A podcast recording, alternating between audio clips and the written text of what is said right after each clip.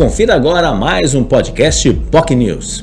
Meus amigos do Boc News, neste nosso podcast vamos falar novamente sobre o Campeonato Brasileiro, sobre a, o momento do Santos Futebol Clube que conseguiu é, jogando nesta quinta na Vila Belmiro, uma vitória importantíssima, 2 a 0 sobre o time do Fortaleza, chegando a 45 pontos e praticamente é, acabando com qualquer possibilidade de rebaixamento no Campeonato Brasileiro. Alguns matemáticos falam em 1%, outros em menos de 0,5%.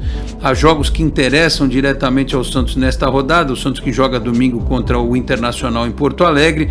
Enfim, apesar de um ano muito difícil, com muitas complicações, lesões, trocas de treinador, o Santos praticamente atingiu seu objetivo. Um empate vai assegurar 100% o aspecto matemático, mas eu acredito também que, como há muitos confrontos diretos entre times que estão abaixo do Santos na tabela, em algum momento esse número 45 pontos talvez seja o necessário o suficiente para o Santos é, ficar na Série A. Mas acredito que nada de excepcional acontecerá e o Santos estará na elite do futebol o ano que vem.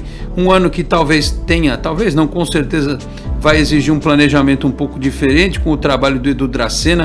Eu sou a favor da continuidade do Fábio Carilli, não é o técnico dos meus sonhos, mas acho ruim ficar trocando de técnico o tempo todo e principalmente você não julgar o trabalho do cara sem dar a ele a oportunidade de planejar o time, de fazer uma pré-temporada e começar o ano de uma forma diferente. Então, espero que o Santos vá para a Sul-Americana e com sorte para a Libertadores, mas que faça uma temporada mais tranquila e mais segura no ano que vem. É, e dependendo dos resultados né, das outras partidas, quem sabe até o Santos entre em campo contra o Internacional, como eu disse, já com essa possibilidade zerada de rebaixamento. Só um outro destaque rápido aqui: neste sábado acontece a final da Copa Libertadores da América lá no Uruguai, Palmeiras e Flamengo. Dois times que é, te, vivem uma reta de instabilidade muito grande né, no Campeonato Brasileiro. O Flamengo, eu acho que tem um time tecnicamente mais qualificado, jogadores individualmente é, mais é, técnicos, mas o Palmeiras é muito mais bem treinado pelo Abel Ferreira.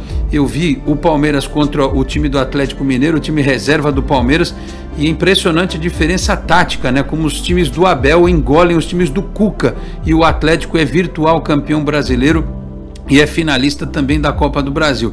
E não vejo lá muita diferença não do Cuca para o Renato Gaúcho. Então, taticamente, o time do Palmeiras pode surpreender o Flamengo, talvez levar para os pênaltis. Eh, não descarto a possibilidade da equipe paulista de ficar com o tricampeonato. Porém, tecnicamente entendo a qualidade do time do Flamengo como superior, por isso não dá para cravar nada, não me surpreendo. Muita gente já deposita um amplo favoritismo na equipe eh, do, do Flamengo. Não acho que há favoritos. Um tem tecnicamente um time mais qualificado, mas o outro taticamente é muito mais moderno, muito mais seguro. Então teremos certamente um grande jogo neste sábado lá em Montevideo, no Uruguai, tá certo? Esses os destaques no nosso podcast aqui do Boc News. Semana que vem eu tô de volta. Um grande abraço a todos e até a próxima. Tchau, pessoal. Você ouviu mais um podcast Boc News.